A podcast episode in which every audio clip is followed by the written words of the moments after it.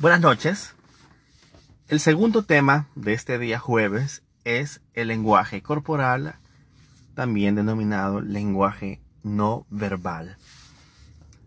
Nos ocupamos del lenguaje no verbal porque implica un complemento fundamental para el acto de la comunicación.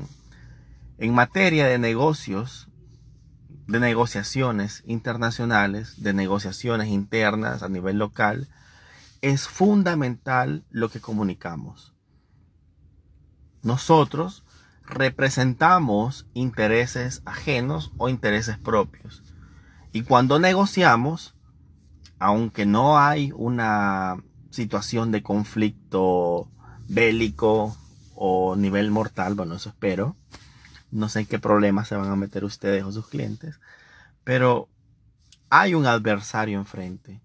Hay un adversario que tiene también sus propias peticiones, sus propias solicitudes y que también cree que tiene cierta razón. En ese sentido, lo que vamos a comunicar será muy importante y nos servirá incluso para adquirir clientes, para adquirir la experiencia de aquellas personas que nos depositarán la confianza. Recordemos que lo esencial o lo ideal es emplearse, tener los empleos que todos hemos anhelado, pero también habrá momentos que quizás nos toque la fortuna de ser independientes, de gestionarnos básicamente como una empresa, como una marca. Y en ese sentido, las impresiones, los, el tipo de, de comunicado que vos des, a partir de tu cuerpo, a partir de tus gestos, a partir de tu voz, será fundamental. Nos adentramos entonces al tema del lenguaje no verbal. Es todo aquello que no se expresa con palabras. Se divide en dos campos, la kinésica o expresión del cuerpo como un todo y la expresión facial que incluye las microexpresiones.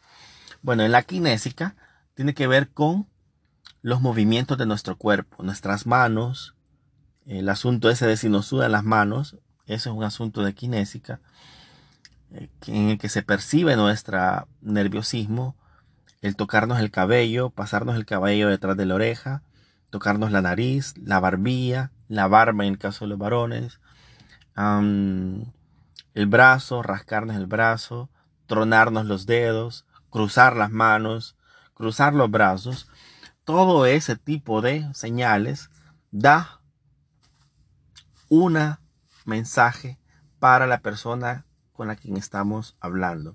Sea el cliente que vos querés representar y que significa una cuenta que te dará dinero, o sea, llega el momento de la negociación sobre uno de los puntos claves que están en conflicto. Es así que debemos de cuidar nuestras expresiones faciales como las expresiones de nuestro cuerpo.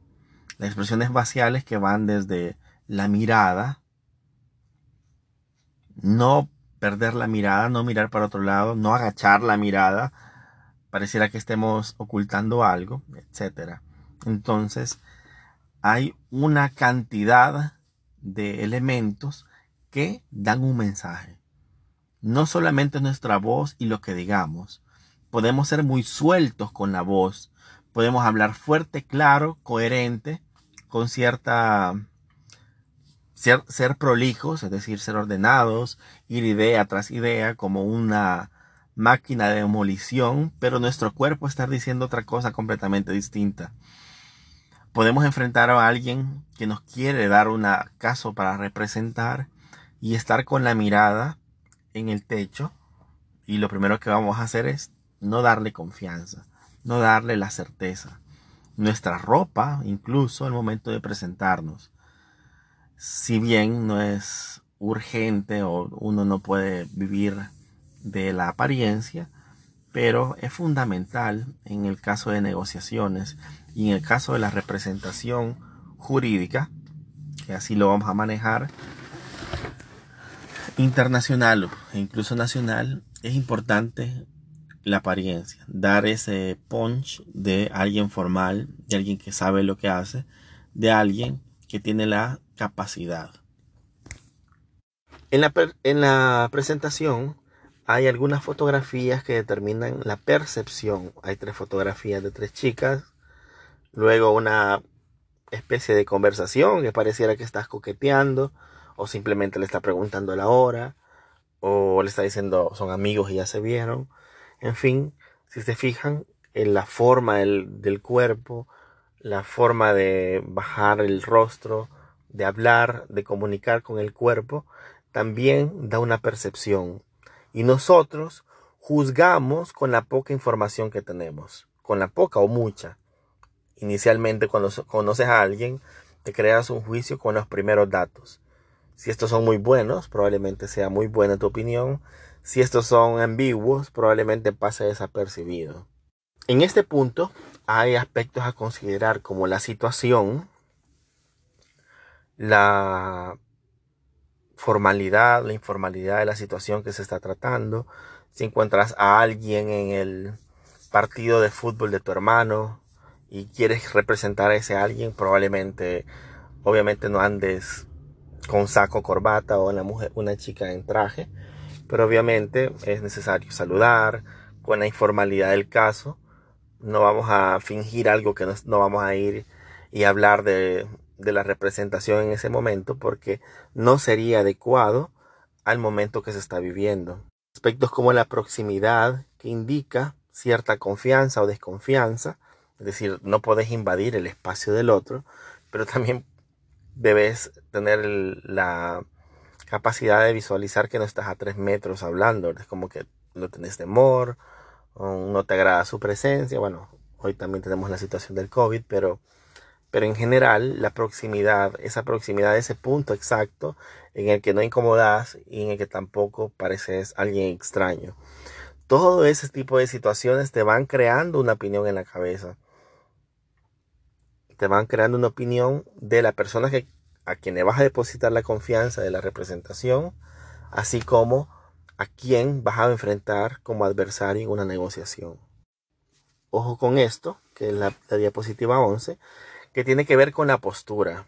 Es fundamental eh, estar erguido, parecer confiado, de ser posible estar confiado, y si no estás confiado, parecer confiado, porque también hay en esto un juego, un juego de, imagen. Podría parecer superficial, pero en realidad no puede dar ninguna ventaja en una negociación.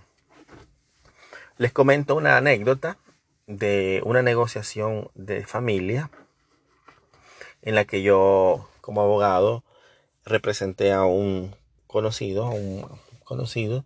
Él se estaba separando de su pareja y habían adquirido cosas en común. Bueno, yo fui de manera un poquito clandestina porque me escapé de mi trabajo y entré a la audiencia con esa presurez. Yo, necesitaba terminar eso rápido. Resulta que cuando estaba en la audiencia, yo movía, soy un poquito hiperactivo y movía mi pierna constantemente. Tac, tac, tac, tac, tac, tac, tac, tac, tac. Eh, las manos las movía un poquito apresuradas estaba como con ansia de que esto terminara ya. Y hubo un momento en el que la conciliadora, porque fue una negociación conciliada, me dijo, le pasa algo. O sea, se molestó, yo no me había dado ni cuenta. Mi expresión verbal era coherente, era prolija, yo podía explicar los puntos que estaba requiriendo, llegar al acuerdo intermedio que, que, mi, que consideraba que le convenía a mi cliente, pero eh, mi, expresión corporal era tensa, era desconfiada y básicamente, aunque tenía gran porcentaje del acuerdo, lo dejé escapar por esa desventaja que le hice ver al contrincante. Al final de cuentas, esta persona se enteró, bueno, olió la sangre como un tiburón y dijo, dejémoslo acá, sigamos a la siguiente cita. En la siguiente cita, la cosa era muy diferente. Ya la postura de esta persona respecto al punto intermedio de negociación había cambiado y se me complicó muchísimo más el caso. Tuvimos que ir a una tercera, a una tercera audiencia, ojo, a una tercera audiencia para pactar lo que básicamente estaba ya arreglado en la primera. Eso significó mayor tiempo de resolución, mayor gasto en la representación de parte del cliente y probablemente comentarios negativos a, a mi cliente de mi representación. Lo cuento en confianza, pero sí, fue un error que en ese momento cometí por inexperiencia, por la clandestinidad de mi movimiento, pero son cosas que no podemos realizar. A lo largo del ciclo iremos viendo aquellas condiciones que son necesarias para la negociación, como la comodidad del lugar, la, el sentirte bien en el lugar, no es una cuestión solo de ah, estoy cómodo porque este sillón es rico, es fresco, o este lugar es fresco, tiene que tener aire acondicionado, sino que hay muchísimas condiciones que se deben prestar precisamente para que los ánimos estén más factibles a acordar puntos de negociación.